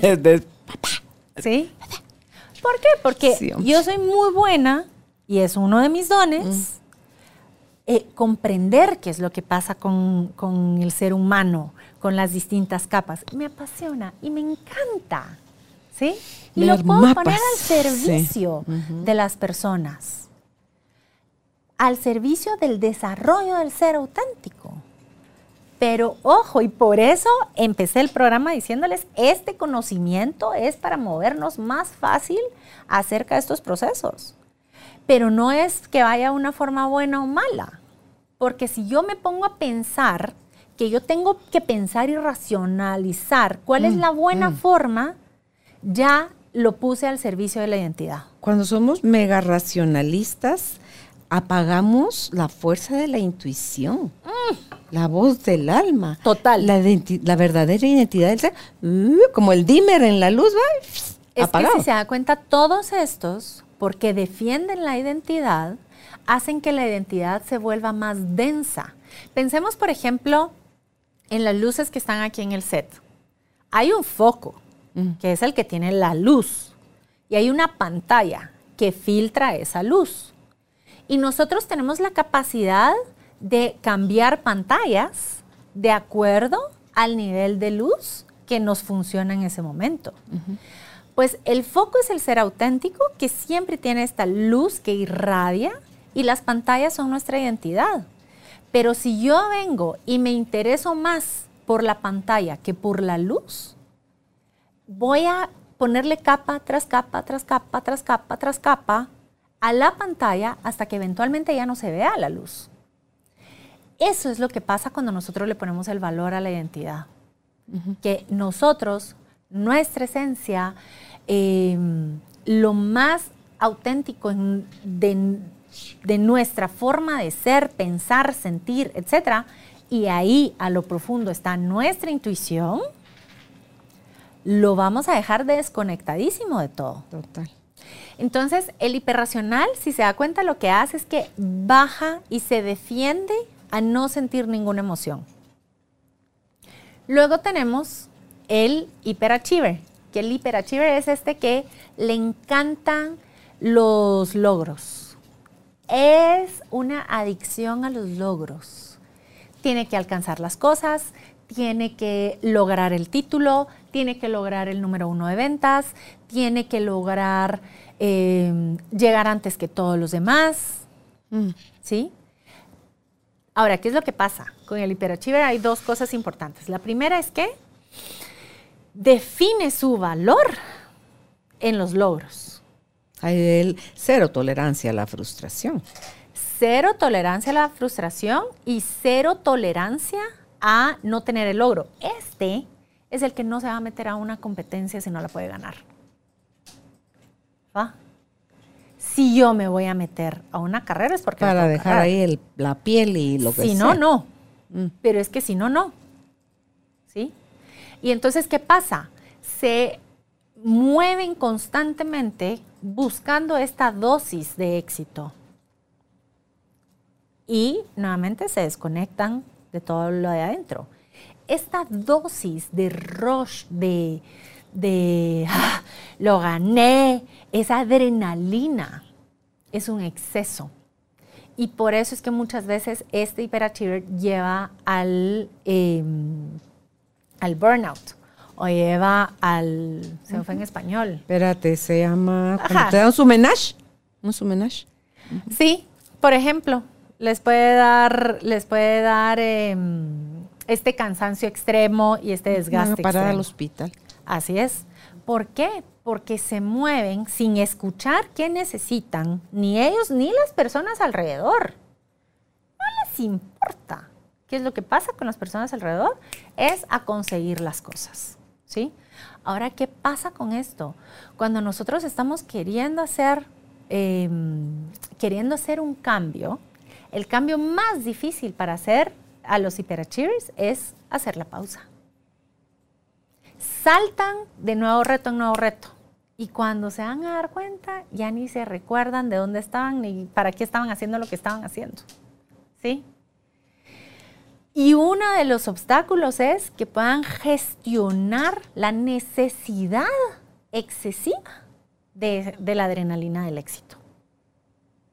Y ahí sí les puedo decir, ay, lo siento. Me, haces pensar en los que están en deportes de alto riesgo. sí, que es, por ejemplo. Es un rush tan fuerte que necesitan que vivir, es como el que come muy picante, que después ya no le siente el sabor, a, la Nada. Igual el que el, que o sea, esa sensación, porque dicen quienes lo defienden, dicen que es el momento donde están en el aquí, en el ahora más intenso. Porque no se pueden distraer, en, porque su vida pende de eso. Pero digo yo, ah, es como una acelerar mucho. Lo que pasa es que es un estar aquí ahora porque llevan el cuerpo a un exceso donde tiene ese, donde tienen ese, eh, crashean el cuerpo. ¿sí? Por ejemplo, es una de las cosas que dicen las personas que se tiran en, paracaídas, que el cuerpo tiene la experiencia de sentir que si se tiró al vacío, ya se murió. Entonces, todo lo que usualmente está funcionando se apagó, porque ya se murió. Entonces es una experiencia de poder apagar el cuerpo. ¿Mm? O sea, es llevarle una intensidad. O de apagar la mente. o de apagar algo. Porque luego se bajan, se tiran con pánico. Acabo de ver el salto de, es una actriz mexicana. La pobre mujer moría. Y, ah, y las palabrotas, y, y cuando, porque la abrazan y casi que carga y vámonos pues. Cuando llegó al suelo, eh, decía, no lo puedo creer, porque es una mezcla de qué miedo y qué intenso y qué bonito, pero era tan fuerte que está hablando y se desconecta. Claro. Y se desmaya. Claro. Entonces se asustaron todos los que están a su alrededor porque pensaron que se había muerto. Sí. O sea, no se murió en la caída y le dio el telele ahí abajo. Entonces, a ponerle algo a auxilio y, todo esto, pues dice uno, vivir la vida, ese es un precio muy caro, creo yo y que es como para que solo que sepas que esta no pasa de 20 años de edad y entonces necesita vivir como Speedy González, todo así, a todo lo que da. Ahora, ¿qué es para lo comerse que la vida? Que no es lo mismo la satisfacción, que es lo que se nos pone en juego, por ejemplo, cuando tenemos estos rush, que la plenitud. No es lo mismo. Por supuesto que una persona puede tener estos picos y, los vamos a tener, los vamos a experimentar en la vida, pero los vamos a modular. Entonces de repente podemos venir y decir, nos vamos a ir a dar una caminata y vamos a ir a subir el volcán y se siente cansadísimo y uno siente a veces que ya no va a llegar, pero sigue haciéndolo y el, y el cuerpo tiene esa experiencia de sentir la fuerza, de sentir la intensidad, de sentir, por ejemplo, cuando uno llega a un nivel de cansancio y que le entra el segundo aire, ¿verdad? Y es una cosa deliciosa el segundo mm. aire. Sí, es como una droga. Lo he vivido nadando, lo he vivido corriendo. Exacto. Es un rush de Y me da miedo, a mí me da miedo. Ay, a mí me encanta. No, sí se siente rico, pero fíjate que me pasó en la piscina. Estaba en la piscina olímpica. Ahora sí, al llegar a este extremo, paro. Ajá. No, otra. Otra, otra, otra, otra. Dije, yo no puedo parar. Algo adentro de mí me decía, no vas a poder parar. Sí. Y otra parte me decía, no, claro que sí puedo. Ajá. Julita, me obligué a media piscina, pero salí gritando, porque era una cosa como que me había poseído. Sí. Entonces me dio mucho miedo. Es que aquí es donde nos damos cuenta, posee, el cuerpo posee. Con estos que son tan intensos, el cuerpo posee, hmm. toma vida propia. Y no me gustó la sensación. Ajá. Me dio miedo. Sí. Me dio miedo porque y no es desde la mirada del controlador, sino es desde la mirada de esto no es bueno. Es que Porque era exceso, era volver a era, estar en un exceso. ¿Qué es lo que pasa? Nuestro cuerpo, a ver, quien se expresa, quien tiene algo que venir a dar, quien tiene algo que venir a hacer, es el alma, es el ser auténtico. Pero si mi cuerpo toma esa independencia. Entonces no tengo cómo hacerlo. Mm. Y por mantener la satisfacción del cuerpo, callo entonces la voz interna. Sí, entonces ahí ya caes en sexo, ya caes en drogas, ya caes en alcohol, ya caes en todo aquello, comida, o sea, todo aquello que le da placer al cuerpo. Hay una diferencia entre satisfacción y placer. Así. Ah, ¿Y por qué? Porque, y justo especialmente después de la, de la experiencia en México, el placer puede ser una vía para conectar con lo profundo, ¿cierto? Eh, pero la satisfacción, ese, ese son otros 100 pesos. Eso es adictivo, ¿cierto? No es lo mismo, ajá, yo sé que traje chocolatitos que además están súper ricos, pero a mí me ha pasado. Yo abro una caja y me comí el primero, pestañé y ya no. por eso son para compartir. a mí me pasa con las espumillas chiquitas. Qué horror, qué horror. Yo por eso me dominan. Eso siempre lo compro para compartir porque reconozco mm. la intensidad de la satisfacción. Y para eso es el conocimiento. Para dimensionar y para saber movernos. Ponerte límites. Ni les para autogobernarte, Juanita. Para autogobernarte. Total. El punto es que la satisfacción existe en el mundo. Existe en el cuerpo, en el cuerpo físico. Existe la satisfacción.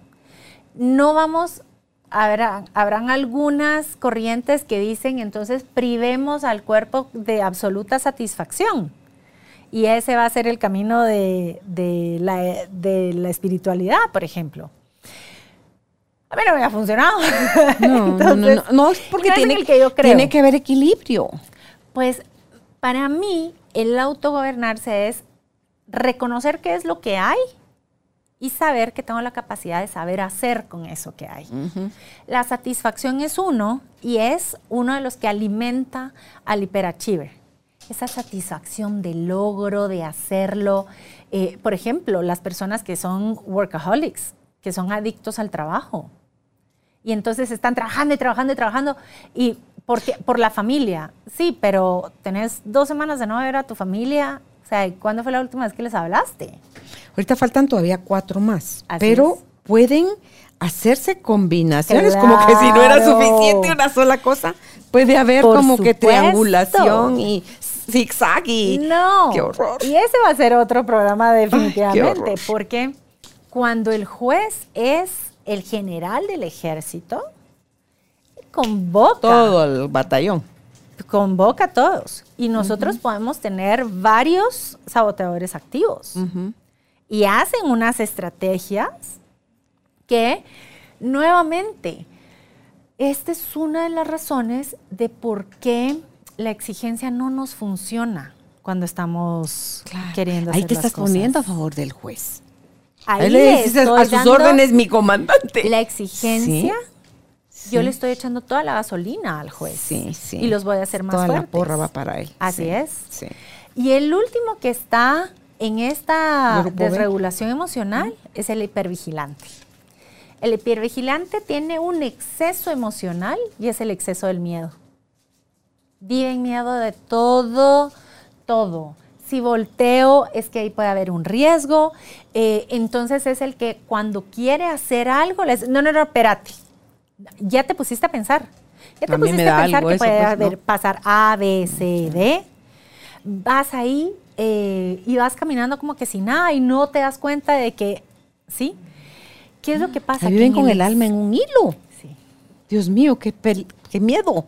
Y ven riesgo en todo y no se mueven. O mm. cuando se mueven, la cuota emocional es tan alta que uno se desgasta. Sufren de gratis. ¿Sí? Ay, qué horror. Estos también se enferman. Claro. ¿Sí? Claro. ¿Por qué? Porque nosotros sabemos que la emoción tiene que estar en movimiento, pero en un balance. No puede estar ni en cero como lo hace el hiperracional, ni puede estar a tope de adrenalina y de miedo como lo hacen los otros dos saboteadores. ¿sí? El hipervigilante lo que va a hacer es que ve riesgo y peligro en todo. ¿Y qué quiere decir esto? Que no tiene la capacidad de observar las posibilidades siempre van a ser peligrosas en lugar de ser posibilidades, en lugar de ser oportunidades para hacer las cosas. Siempre va a haber riesgo. Entonces siempre va a estar evitando hasta donde pueda cualquier cosa que sea distinta. Eh, ¿Por qué? Porque lo vive con miedo. Y nosotros sabemos qué es vivir con miedo. Y no nos movemos libremente. Nuevamente, nos damos cuenta que si conectamos con el ser auténtico, si conectamos con nuestra alma, no hay miedo. Lo que hay es confianza. Pero quiero que vayan observando cómo no solo hay distintas formas en las que los saboteadores se pueden activar, porque por un lado puede ser que armen estos combos mm. y tienen estos escuadrones con una estrategia donde uno prepara, el otro entra y el tercero termina. Pero también hay otra forma en la que vivimos y me parece que esto le puede pasar mucho a las personas de la tribu y es que nos conectamos con el ser auténtico y nos desconectamos. Nos conectamos, nos desconectamos. Estamos en paz, estamos elevados, estamos eh, con toda esta inspiración, estamos con toda esta paz y se nos metió el miedo. ¿Y ¿Eh? qué estás haciendo? Ya lo pensaste. Una montaña rusa. Es una montaña rusa, es un cortocircuito. Es como que cuando uno tiene en la casa un cortocircuito, que la luz se prende, se apaga, se prende, se apaga, se prende, se apaga. ¿Sí? Eso nos pasa. De lo único que esto es una invitación es que podamos observar y decir, ah, ve, no soy el único que le pasa, no estoy loco porque me esté pasando esto, no hay nada malo en mí porque me esté pasando esto, no estoy cometiendo ningún error ni estoy fallando en nada. Esto nos pasa a los seres humanos. ¿Sí? Y nos pasa de esta forma y nos pasa por estas razones. Esta es la lógica. Entonces, ¿cómo puedo saber hacer con esto que me está pasando ahora? Y punto. Y los terceros saboteadores son aquellos que, este tal vez es la distorsión más potente, porque secuestran nuestro poder personal. Y al secuestrar nuestro poder, perdona, eh, al secuestrar nuestro poder personal, lo que hacen es que nos generan un desempoderamiento. Nos hacen creer la ilusión de que nosotros no podemos. El primero es la víctima. Todos los demás tienen más poder que esa persona. Y por eso No puede hacer nada para cambiar las cosas, no puede hacer nada para... Eh, no, no tiene voz, no tiene voto, no tiene valor, ¿sí? Y cuando nosotros estamos en un estado víctima, lo que tenemos que observar es que es cuando más poder estamos teniendo. ¿Sí? Esa es, esa es la paradoja. Recuérdense que los saboteadores toman nuestros dones y los tergiversan, los ponen al servicio de la identidad. Entonces, muchas veces una persona que está en un estado víctima, la energía que se requiere para mantenerse en víctima es altísima. Porque constantemente yo tengo que estar infusionándole y construyéndole péstales a todos alrededor para que ellos se vean más altos y yo más pequeñito. ¿Sí? No es que me dijo que no. Ajá, ¿y? Eh, no, mira, es que te voy a explicar por qué no, porque entonces él hace, pone, quita, y construye este otro gigantesco. Le da todo su poder al otro. Y le da todo su poder al otro para que en comparación quede chiquitito. Pero el punto es que tiene un gran poder. Simple y sencillamente está tergiversado. Está entregado al otro. Está entregado al otro. Muchas, por ejemplo, una, hay dos formas, y aquí es donde también les, les voy a demostrar dónde está el poder de la víctima. Porque una de las herramientas que tiene la víctima es la crítica. Es la queja, perdón. La queja. ¿Sí? ¿Alguna vez alguien ha estado cerca de una persona que se queja? Es hiper destructivo. Te drena. Drena, pero a ver. Y está diciéndote, no, no voy a hacer nada, porque el que se queja no piensa mover un dedo es que no necesita mover un dedo para generar el, efecto. Ese es el mm. poder. Ese es el poder. Si nosotros estamos trabajando en un equipo, por ejemplo, y hay alguien que está en queja, eh, no importa que vengan y le cambien al jefe y le pongan al líder más con los mejores eh, logros, con las habilidades, con los títulos, con lo que sea. Siempre va a encontrar el pelo en la sopa.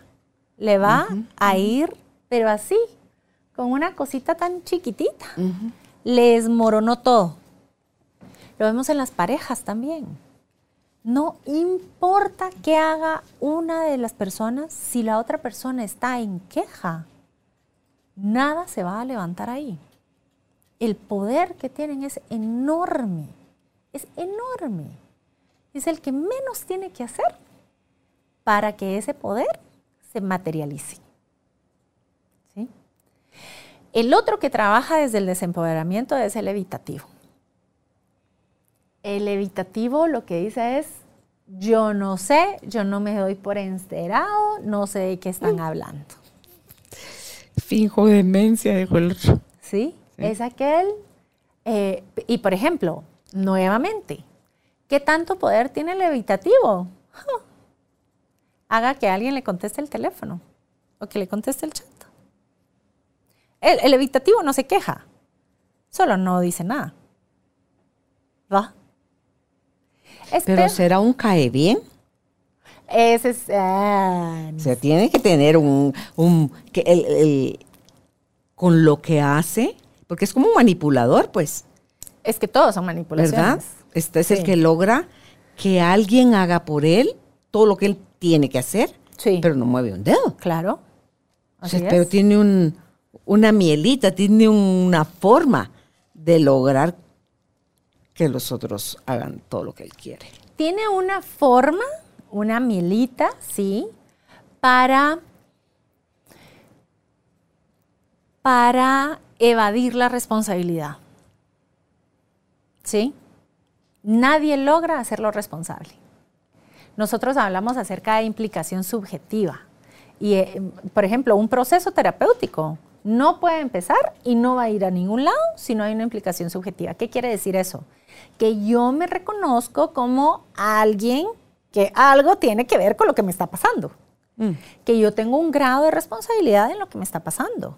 100%. Porque la responsabilidad es siempre la expresión de nuestro poder personal. Eso es lo que lo diferencia de la culpa. ¿sí? El evitativo evita la responsabilidad. Entonces no hace nada. Y las cosas se tienen que hacer porque se tienen que hacer. Y ahí está el resto del sistema moviendo y deshaciendo para hacer las cosas. Pero se mantiene un estado evitativo porque no nadie logra que tome responsabilidad. ¿Sí? Por eso es que hablábamos qué pasa, por ejemplo, con las personas a la distancia. La distancia puede ayudar a eso. ¿Sí? Las redes sociales, uff, mira, pero es que te escribí un WhatsApp y no lo abriste. Ay, perdón, creí que me ibas a escribir por, por Telegram. Y yo, ay, estuve pendiente, pero no encontré nada. ¿Sí? Me da algo. me da algo. Sí. Sí. Y el evitativo tiene muchas, se, se hace invisible. ¿sí? A la hora de la hora es, hay una cortina de humo que no se encuentra por ningún lugar. Ahora, ¿qué es lo que pasa? Volvemos a la distorsión del poder personal. Pareciera que no hace nada, pero porque no necesita hacer nada. ¿Sí? Mm. Para mover todas las piezas. Y todas las piezas se van a mover para que las cosas sean entendemos la diferencia cuando nosotros hablamos de poder. Uno tiene ahí al perfeccionista con la lupa puesta viendo todo, o tiene al controlador que tiene que estar atrás de esto con el checklist de que nada falta, o tiene al hiperachiever que tiene que estarse deshaciendo eh, sin dormir, haciendo mil cosas todos los días y haciendo... Y es... Ahí alguien lo va a hacer. Ahí va a salir. Tú tranquila. Yo quisiera, fíjate, ¿verdad? ¿Sí? Y la influencia que tiene es marcadísima. Una persona, por ejemplo, en el espacio de trabajo que tiene un saboteador evitativo es el que tiene 50 correos enviados y no, no ha respondido. ¿Sí? Y desde ese lugar tiene todo el control de la situación. ¿Por qué? Porque si bien la, distorsión es el desempoderamiento, por eso es una distorsión. Porque la realidad es que tiene todo su poder personal. Y el último es el complaciente. El complaciente sí tiene esta mielita. Ahora, ¿Qué es lo que pasa con el complaciente? Es un poco el cae mal también, siento yo, porque es aquel que no sabe decir a nada no. Sí. Es así como que Dios santo. Y no necesariamente siempre va a cumplir con lo que se compromete. Así es. El complaciente lo que hace es que evita el conflicto en las relaciones. ¿Sí? Entonces, una de las cosas que necesita estar haciendo es estar pendiente de qué necesitan los demás, qué quieren los demás el complaciente tiene dos motores. Busca su valor en la apreciación de los otros mm. y evita el conflicto en la relación con los otros. Entonces, esto es lo que hace que siempre esté como muy pendiente de qué quieren los demás para convertirse en eso. Mm. Pero como no sabe que decir no puede ser mal recibido por la otra persona, entonces no lo dice. Aunque no tenga la capacidad o no tenga la intención o no sea algo que realmente va a hacer. ¿Sí? Esos dos lo llevan. Ahora, si se dan cuenta, esto también nos desconecta totalmente del ser auténtico. ¿Por qué? Porque sabemos que a veces la autenticidad no siempre cae bien. ¿Cierto? Pues no tiene por qué serlo por naturaleza, si nosotros venimos a expresar el cambio, venimos a ser disruptivos. Venimos a tener esta dosis de incomodidad, de conflicto, de dificultad. Y ese es uno de los ingredientes más valiosos de la vida. Yo amo estar en paz, estar en armonía, eh, estar en plenitud. Amo todas estas cosas que nosotros conocemos como luz. Resulta que esta luz no pelea para nada con el conflicto, ni con el caos. Yo puedo observar estos cambios. Hay una definición que me encanta de caos y es un orden que supera tu capacidad de percepción. ¿Qué quiere decir esto? Que hay un orden, solo que yo no alcanzo a percibirlo. Mi visión es tan limitada que no alcanzo a percibir el orden que, existe frente a mí. Y suele verse como problema, situación difícil, crisis, eh, desorden, descontrol, eh, o sea, todo lo que elimina a, todos estos. el caos es pues, el otro jefe, creo yo, donde si, si tú te abrís al caos, solo que lo que tal vez tienes que es un poco más violento, o sea, es como más fuerte el movimiento, porque no es lo mismo el, el viento normal de todos los días que cuando ya están esos ventarrones de noviembre o cuando hay un huracán o hay un eh, ciclón o esto que, que, arrastra, ¿verdad? Entonces, siento yo que el caos es como también la acumulación de cosas pequeñas que fueron sucediendo, de las que no viste, de las que no atendiste, y que cuando se cierra ese círculo de pequeñas cositas, ra, ok, no quisiste suavecito, aquí te va el, el, cuentazo fuerte. Así es. Entonces, el terremoto. Y volvemos al mismo. La Tierra fue formada por terremotos. ¿Cierto? Así se separaron los continentes. Así se separaron los continentes. Y esto ha existido muchísimo antes que el ser humano y va a existir, estemos o no estemos. ¿Sí? Entonces, cuando nosotros estamos hablando acerca de los saboteadores, poder conocerlos, identificarlos, saber entonces si a mí se me está activando uno de los saboteadores, no es porque estemos fallando en algo, no es porque estemos haciendo algo mal, no es porque seamos unos hipócritas que solo decimos las cosas y luego no las hacemos.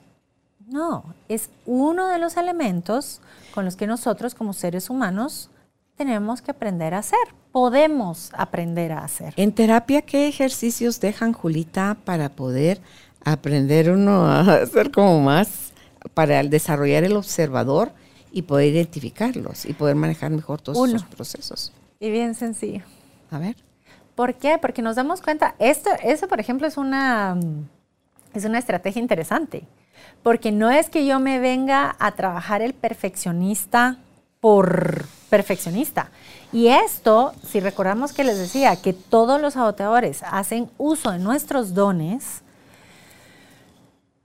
si yo quiero quitarme el saboteador, tendría que dejar ir mi don. Y eso no va a pasar. pero ¿qué pasa Ahora, si solo con que lo observes, con que lo reconozcas y lo veas? Sí, lo que pasa es que usualmente las personas dicen, es que soy muy perfecta. Entonces, deja de ser perfeccionista, ¿verdad? Eso no va a pasar nunca. ¿Por qué? Porque yo no voy a dejar ir mi don, porque no, así no funcionamos, eso no lo podemos soltar. Es nuestro y está para que nosotros lo hagamos en uso en nuestra misión de vida. Punto. Entonces, no se trata de ir de saboteador por saboteador, lo que se trata es de desactivar al juez. ¿sí? Y volvemos a lo mismo. El juez se activa porque está en defensa de la identidad.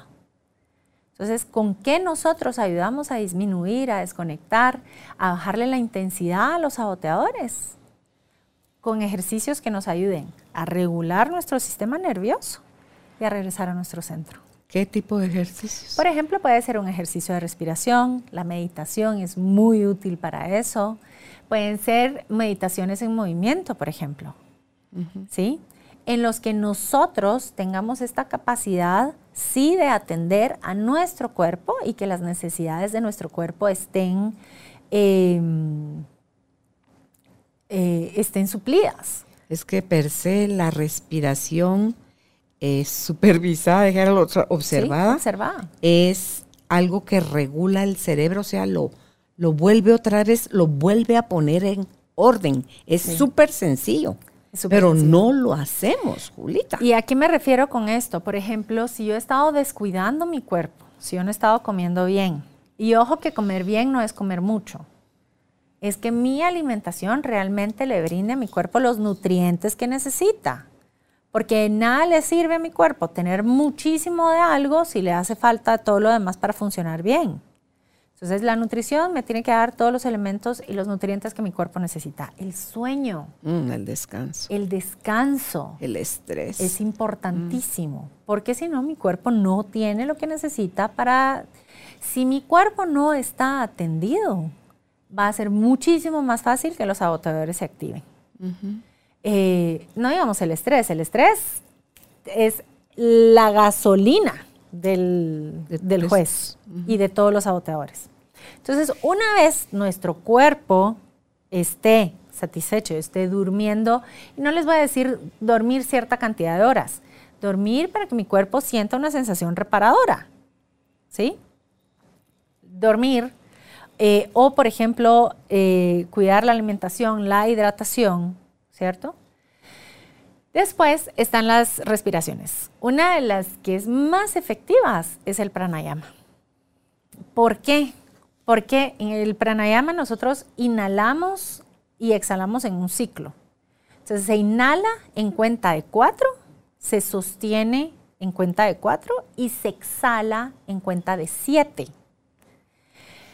Cuando digo en cuenta es cuenten, ¿verdad? Entonces inhalo, uno, dos, tres, cuatro, sostengo, uno, dos, tres, cuatro, exhalo, siete, seis, cinco, cuatro, tres. Hay que soltar despacito el aire. Es muy despacito. Y eso es clave.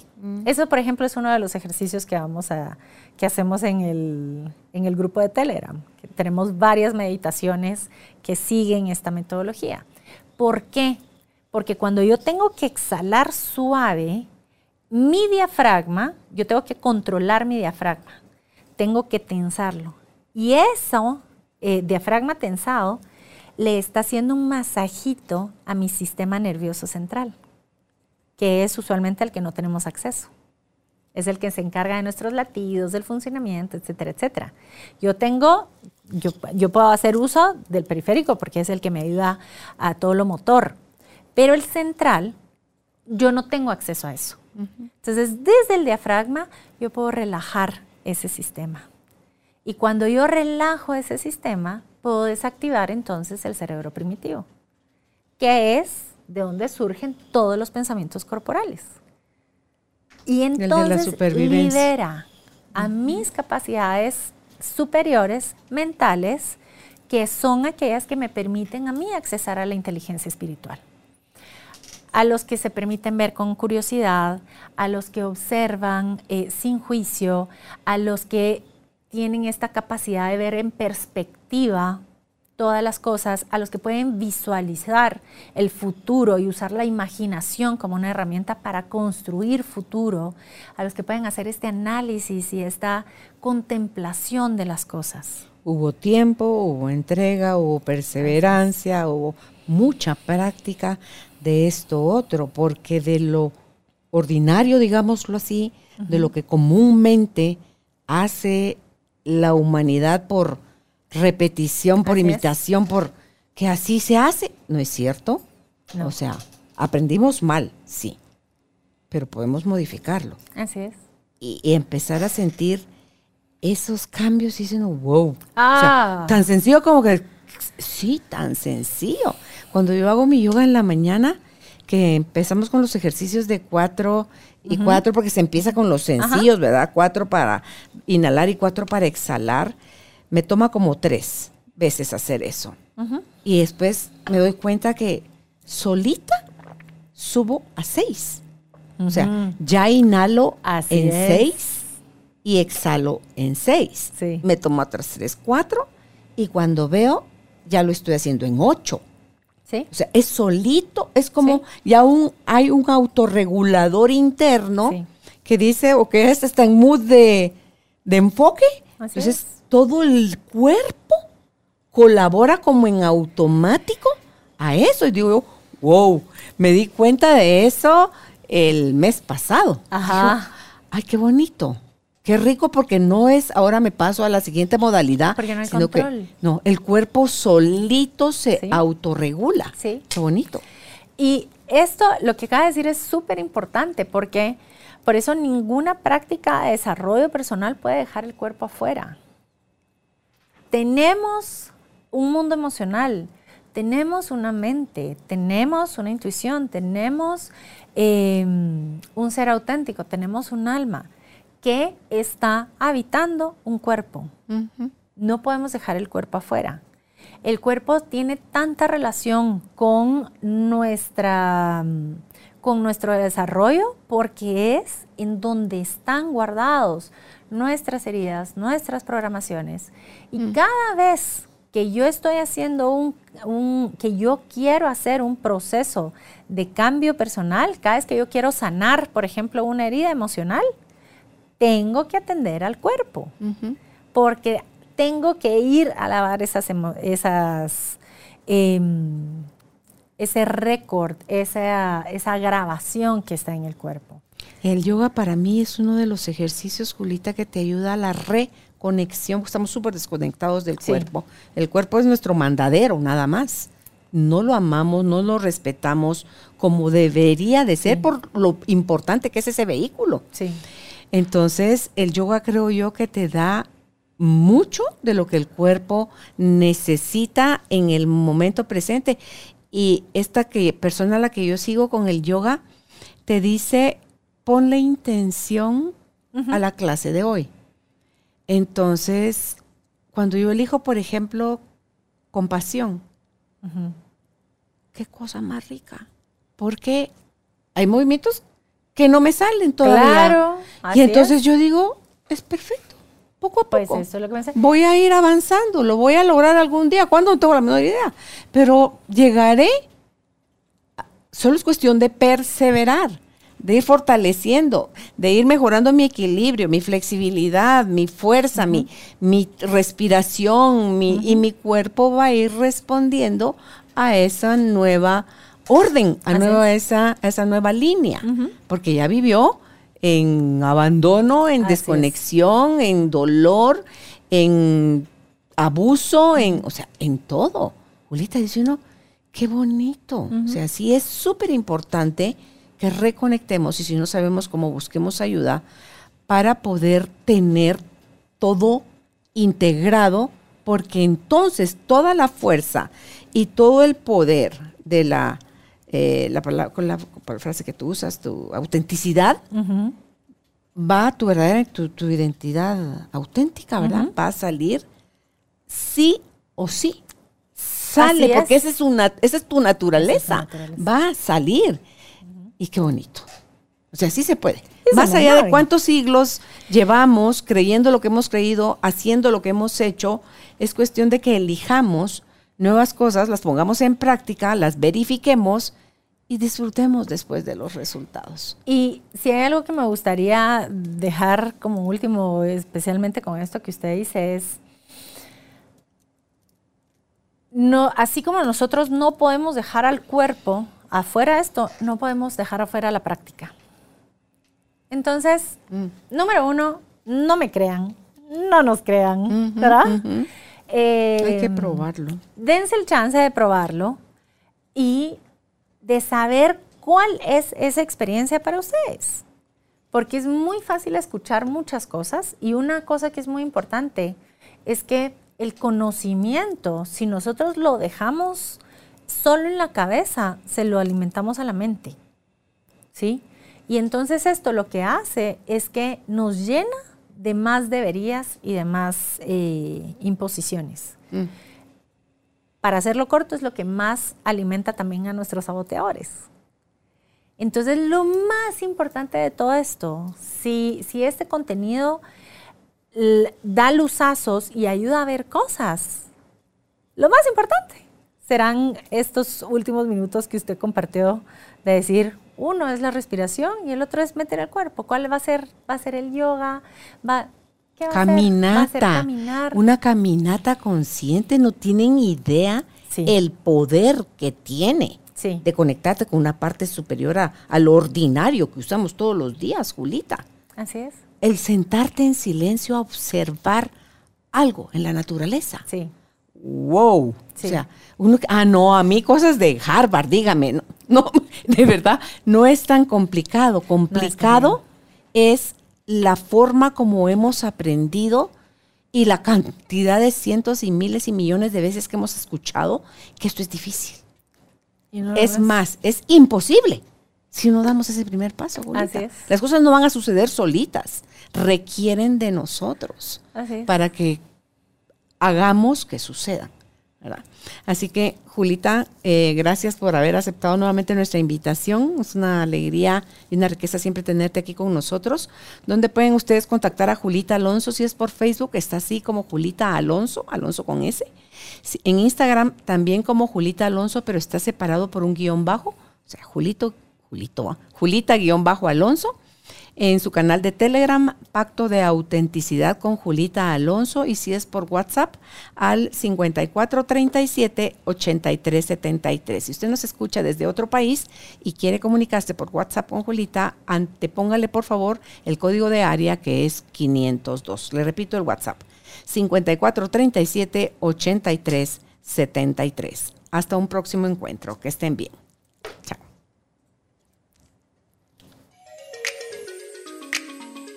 Gracias por ser parte de esta tribu de almas conscientes. Recuerda visitar nuestra página web carolinalamujerdehoy.com.gt para más información de estos temas y de nuestros invitados. Tenemos más programas, blog, libros, talleres, tienda en línea y material exclusivo para quienes se suscriban. Encuéntranos en redes sociales como Carolina la Mujer de Hoy.